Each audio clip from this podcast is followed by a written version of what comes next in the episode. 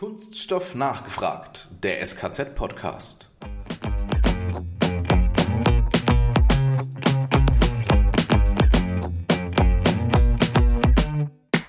Man braucht schon den äh, nötigen Ehrgeiz dazu, aber ich glaube schon, dass man, wenn man sein Ziel dann fest vor Augen hat, dass man da schon hinkommt und auch, dass der Meisterkurs da schon ein großes Sprungbrett dann auch dafür ist. Heute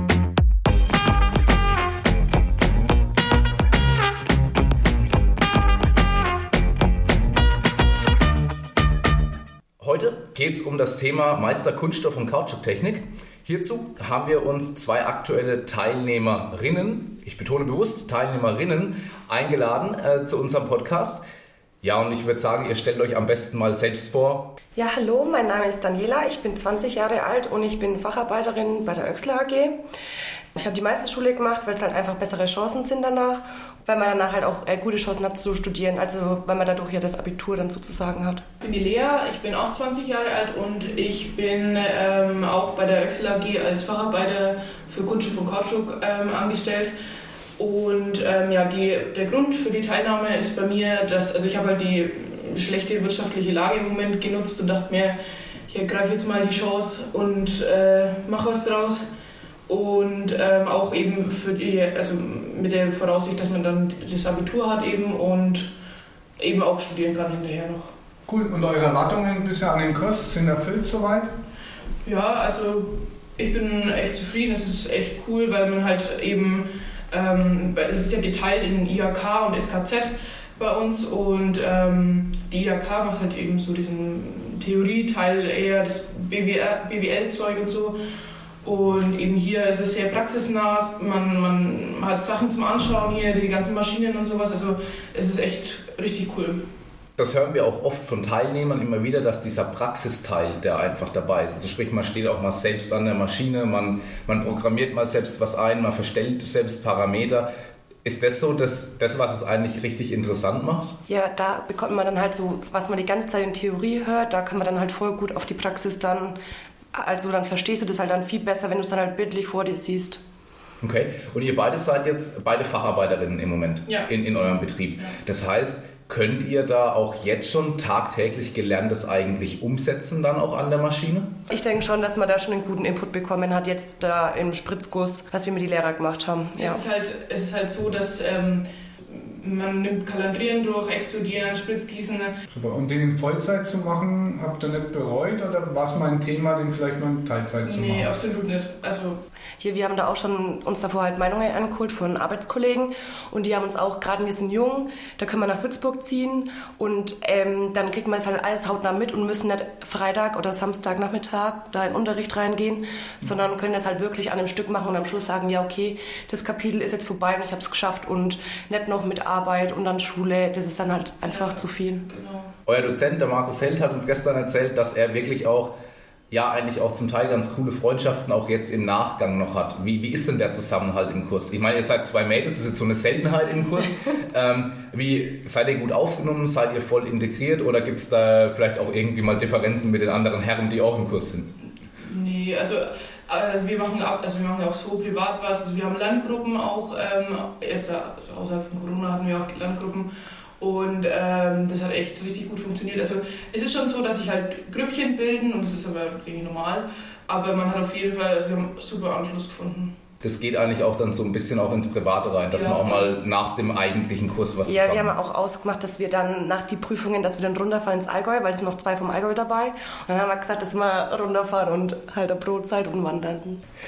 Wie, wie ist es denn bei euch? Was, was hält denn euer Unternehmen von der Weiterbildung? Befürworten die das oder ähm, ist, es, ist es eher vielleicht schwierig? Also das ist auch mit den Unternehmen voll gut. Die sind da richtig auf uns eingegangen, haben gesagt, ja klar, können wir machen und haben uns dann halt sozusagen freigestellt dann, ja. Jetzt, jetzt seid ihr schon eine Weile im Kurs und... Ähm, was uns dann natürlich interessiert, gibt es irgendeine lustige Anekdote? Fehltritt eines Dozenten, jemand, der auf die Nase fällt? Ist die Maschine mal explodiert? Nee. Also, nee. das werden wir auch hoffentlich mitbekommen.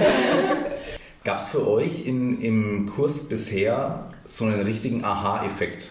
Also irgendwas, wo, wo, ihr gesagt habt, okay, das ist jetzt vollkommen neu ähm, oder da habe ich jetzt so eine richtige Erkenntnis irgendwo dazu gewonnen? nicht direkt zum Unterricht, sondern ich finde allgemein, also dass die Leute einfach wie du und ich sind. Also das okay. ist, ich dachte am Anfang hatte ich schon ein bisschen Angst, dass ich irgendwie halt vielleicht, weil ich ja noch so jung bin, nicht so viel Erfahrung, nicht so viel weiß wie andere und sowas, aber es ist halt einfach gar nicht so. Also man kann sich da echt gut ergänzen miteinander, das ist echt cool. Ja, was halt der eine nicht weiß, das erklärt dir dann halt der andere. Ähm, bei mir war es halt auch so, ich habe halt davor mit Kosten so nie was am Hut gehabt und halt auch nicht in der Schule, das habe ich abgewählt. Und dann bin ich halt auch so reingekommen und habe mir gedacht, ja scheiße, wie soll ich denn das jetzt machen, ne? Aber jetzt so im Endeffekt, wenn ich jetzt die Prüfungen anschaue oder so, denke ich mir, ich komme da durch und das wurde auch richtig gut erklärt, auch für welche, die bei Null standen, so wie ich jetzt, ja. Wie, wie ist es denn? Ähm, es ist ja auch jetzt ein, ein unterschiedlicher Altersdurchschnitt. Also es gibt, es gibt ja. jüngere Teilnehmer, es gibt ältere Teilnehmer. Funktioniert es da gut mit der Zusammenarbeit? Ihr habt gerade eben schon gesagt, es ergänzt sich eigentlich auch ganz gut. Ja, voll. Also wie gesagt, also die Älteren haben natürlich mehr Erfahrungen als wir, aber wir sind halt jetzt frisch aus der Schule und haben halt das ganze Theoriewissen noch und so. Ähm, und ja, also da gibt es bei uns echt überhaupt kein Problem. Wir verstehen uns mit allen. Also ich glaube, der Älteste ist so 46. Ja, 46, okay. glaube ich. Und ähm, da gibt es echt kein Problem. Und auch die Lerngruppen sind dann ja, gemischt? Ja, genau, ja. gemischt. Also das ist Super. echt, ja. Super, das ist eigentlich auch das, das Ziel, was es ja haben soll, dass eben der eine vom anderen lernt und irgendwo ja. das ganze Thema auch dann weiter vorangetrieben und gepusht wird. Wir haben das vorhin schon mal so, so ganz grob angesprochen und so schön betont, dass ihr zwei Teilnehmerinnen seid. Und da darf man gar nicht so viel drauf rumreiten. Ähm, aber Würdet ihr auch, auch anderen Frauen ähm, empfehlen, so einen Kurs zu machen oder sich auch für so einen technischen Beruf einfach auch zu entscheiden? Ja, auf jeden Fall. Also immer wieder, also ich würde jetzt so wie ich das gemacht habe mit der Ausbildung als Verfahrensmechanikerin und ähm, jetzt eben mit dem Meisterkurs, ähm, ich würde es immer wieder so machen. Also vielleicht, je nachdem, was, halt, was man als Ziel hat. Ich habe jetzt vielleicht vor zu studieren und dann ähm, ist es jetzt nicht so schlimm, dass man jetzt noch nicht so viel Berufserfahrung hat. Aber wenn wenn man jetzt davor hat, also ich, wenn ich jetzt die Ausbildung mache und danach irgendwie eine, Meister, ähm, eine Meisterstelle haben möchte, dann würde ich glaube ich schon vorschlagen, noch so zwei, drei Jahre zu warten. Ähm, okay. Und dass man ein mhm. bisschen Berufserfahrung hat, weil äh, das ist halt auch für den Arbeitgeber besser, wenn, wenn dann das Fach, die Fachkompetenz und eben die, die Führungskompetenz zusammenspielt. Ja. Ihr habt jetzt auch ein bisschen Zeitdruck. Also wir führen das Interview äh, für den Podcast gerade so kurz in der Mittagspause. Deswegen wollen wir euch jetzt auch gar nicht viel mehr von eurer Pause klauen. Äh, klauen. Ja, und eine letzte Frage noch. Wie ist es denn generell mit dem Kurs? Würdet ihr den Kurs weiterempfehlen? Glaubt ihr, der Kurs führt euch dahin, wo ihr am Ende hinkommen wollt? Ja, also man braucht schon den äh, nötigen Ehrgeiz dazu. Aber ich glaube schon, dass man, wenn man sein Ziel dann fest vor Augen hat, dass man da schon hinkommt und auch, dass der Meisterkurs da schon ein großes Sprungbrett dann auch dafür ist. Vielen Dank von unserer Seite an euch, dass ihr euch die Zeit genommen habt und uns ein Stückchen von eurer Pause äh, geschenkt habt. Ähm, Fast alles inzwischen.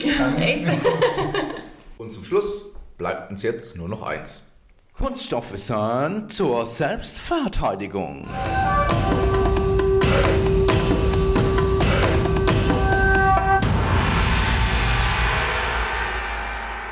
Woraus sind eigentlich die Knöpfe auf meiner Fernbedienung? Also erstmal allen voran, Fernbedienungen sind was unheimlich Praktisches. Ja, was machen Fernbedienungen? Die ermöglichen uns, Geräte aus sicherer und bequemer Entfernung zu bedienen und schützen uns natürlich so vor unnötiger Bewegung. Was würden die Couch Potatoes ohne machen? Stichwort Bierbauch. Mhm. Aber woraus bestehen die Knöpfe? Diese bestehen aus einem thermoplastischen Elastomer auf Polyamidbasis nennt man auch TPE-A. Ja, und dadurch lassen sich die Knöpfe dann auch so bequem drücken und fühlen sich haptisch wirklich gut an. Perfekt. Wieder eine sinnvolle Nutzung für Kunststoffe. Genau so ist es. In diesem Sinne, macht's gut. Euer Matthias. Und der Alex. Wir hören uns.